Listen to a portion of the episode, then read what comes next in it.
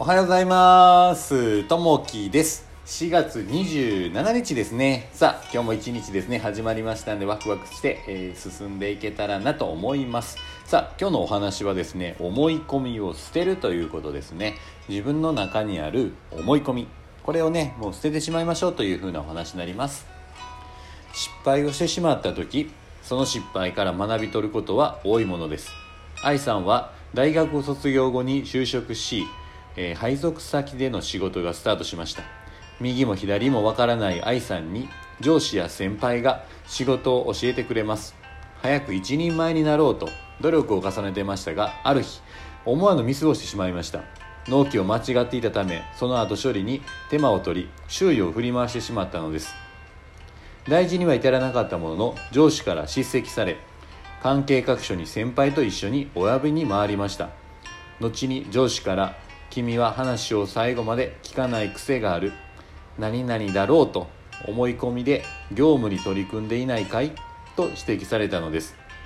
自分の未熟さと甘さを反省した愛さん。数年経過した現在も新時代新任時代に指摘され上司の言葉を胸に刻んで業務に取り組んでいます。失敗やミスは誰にでも起こりうるものです。ちょっとしたミスもうやむやにせずしっかり処理し教訓にしていきたいものです。今日の心がけ失敗から謙虚に学びましょうというところですね。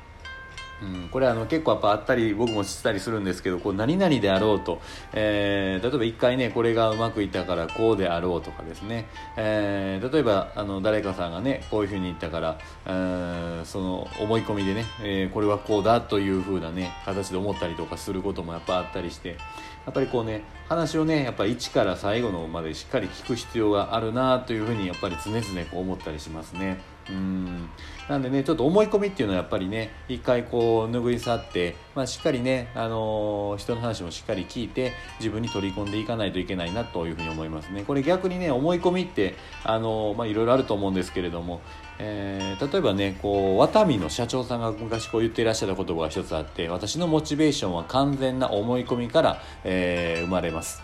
え、誰かに言われたわけではないけれど俺がやるんだと勝手に思っていますと。いうふうなね、えー、こう逆にこういい思い込みですね、えー、悪い思い込みではなくていい思い込み、えそういったものを自分の中にこう入れていくとまたそれがね、え弾みとなって、え物事に取り組んでいく時にうまくこういく時もやっぱりあるかと思います。うん。